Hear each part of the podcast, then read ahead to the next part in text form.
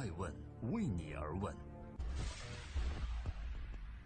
Hello，大家好，爱问人物创新创富，欢迎大家的守候。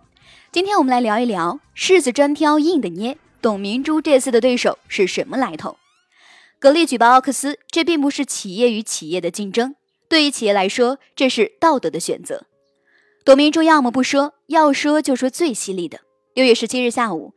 格力电器组织了一场学习贯彻绿色高效制冷行动方案的专题活动。董明珠在活动上对格力举报奥克斯一事做了进一步的解释：低于国家标准就是不合格产品，就是违法产品，我们都不敢发声，怎么推动行业的进步？企业如同做人一样，底线是什么？良知。实名举报，当场开箱检测奥克斯空调，正面回应董明珠把这场战火越烧越旺。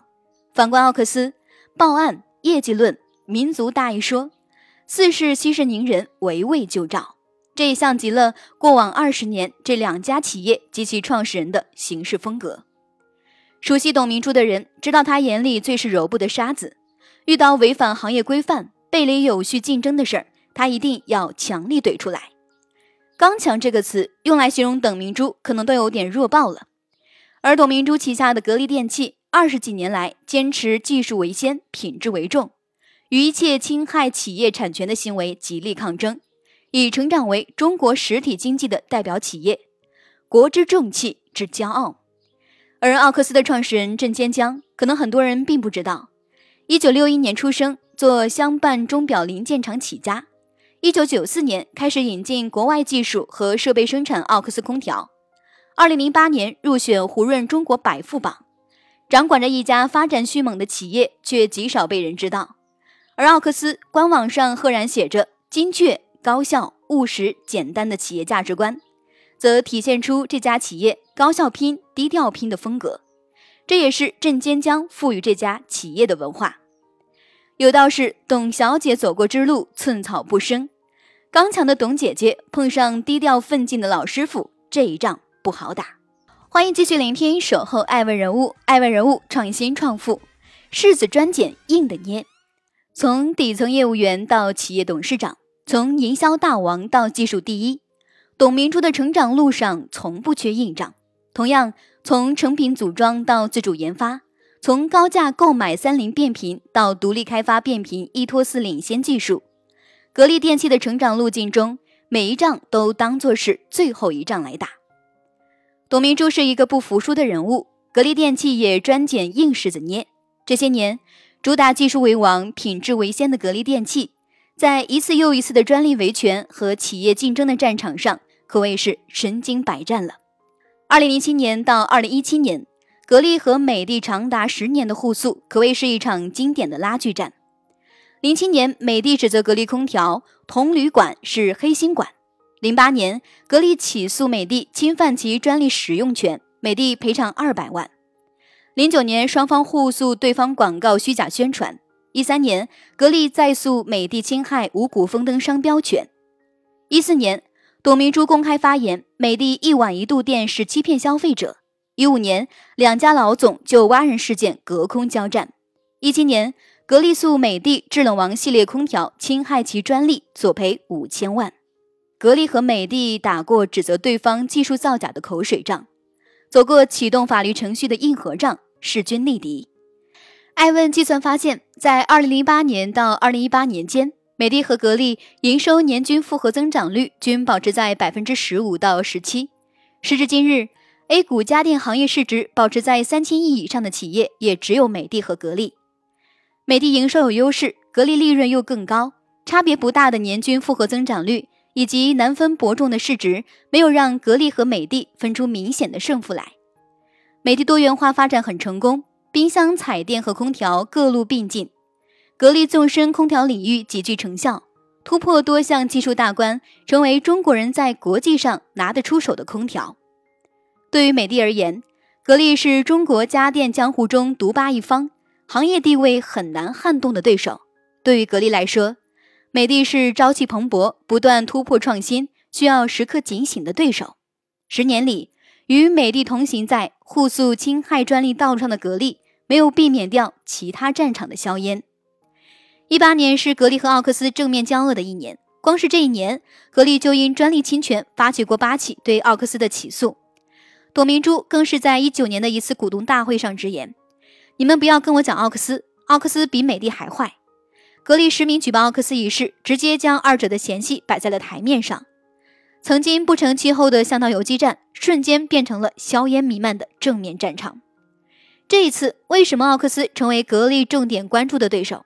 要知道，两千零二年的时候，加入空调行业八年的奥克斯只有不到百分之五的市场份额，难以生存的他一度被迫转战房地产。七年后的休养生息之后，奥克斯在两千零九年才重新回归空调战场。二零一零年升级为主攻线上电商和工厂直营的奥克斯，一下抓住了电商家电的牛鼻子，突破传统渠道的藩篱，实现了经营成本大缩减的同时，收获了一大批小镇青年消费群体的流量。玩命攻了六年的线上业务，奥克斯终于在二零一六年爆发了。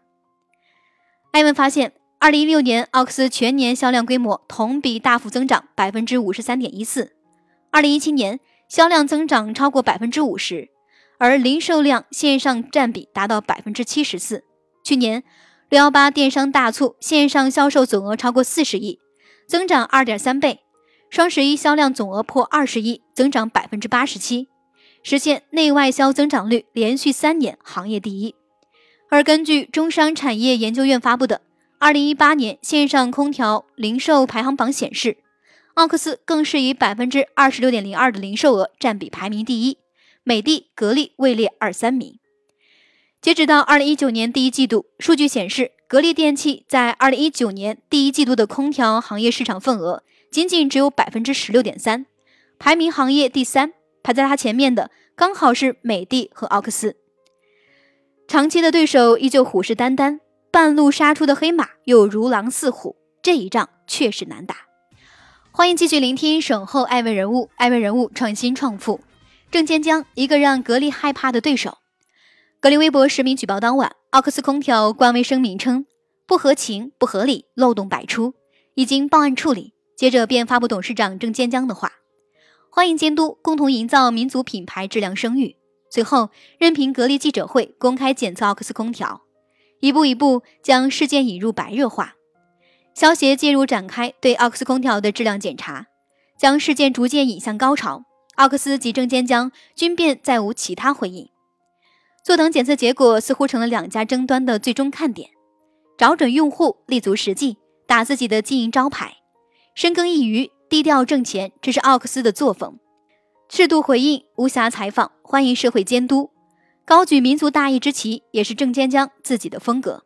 不得不说，这个宁波男人身上。透着一股质朴的韧劲，有想法，万般磨难也要做；有质疑，力争干好本职就无愧。三十二年前，一家欠债二十余万的乡办小厂卖身求钱，别人看得到其中的利润，也畏惧不能扭转乾坤的风险。郑坚江心一横，转身承包了那家钟表零件厂，达不到银行贷款要求，他就走亲访友，到处借钱；开不起工资，他就压缩队伍。带着仅有七人的小队伍开拓业务，郑坚江是一个执拗之人。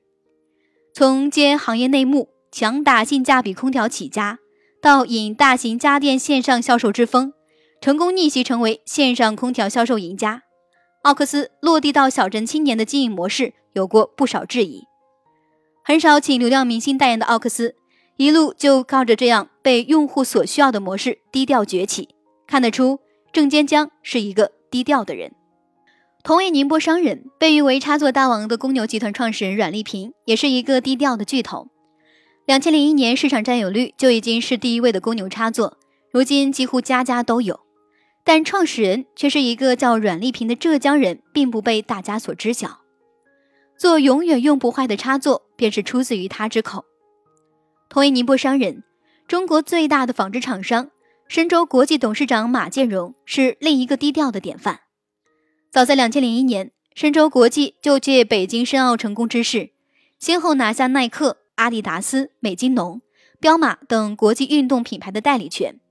而背后从负债三百万到成为价值一千四百亿的中国大厂，马建荣和深州国际打拼的故事，鲜有人知道。他们都有一份共同的偏执，都低调的踏实。郑坚江曾这样说过：“宁波人开拓创新，宁波人低调务实勤奋，宁波人的诚信从小熏陶了我。他们有发现机遇的独到眼光和务实的处事风格，他们善于发现破绽并进行修正。尽管不善表达，但郑坚江并不木讷。在很多年前，他就洞察到奢侈品的空调行业可以分一杯羹。他看得到小镇青年的消费潜力。”用直击目标用户痛点的销售模式很快崛起，并前瞻性的打破大型家电线下销售的第一渠道，成为最先入驻电商领域的大型家电企业。他应该是一个眼光独到、模式创新、踏实干事、低调做人的老师傅了。从气场来看，郑坚江和董明珠有着本质上的不同。董女士说话果敢决绝，眼神凌厉，得理绝不饶人。郑先生说话三句一顿，眼神透着的是平和跟冷静，是个看不出有什么脾气的人。但从经验来说，两人又有不少相似之处。同是空调行业的巨头，同样多次跨界发展，为达目标同样潜心修炼。低调平和的郑坚江，或许真的会是一个让格力害怕的对手。一路低调行走，但又目光如炬，目标清晰，低调的奋力深耕，悄悄的急速超越。会让人害怕。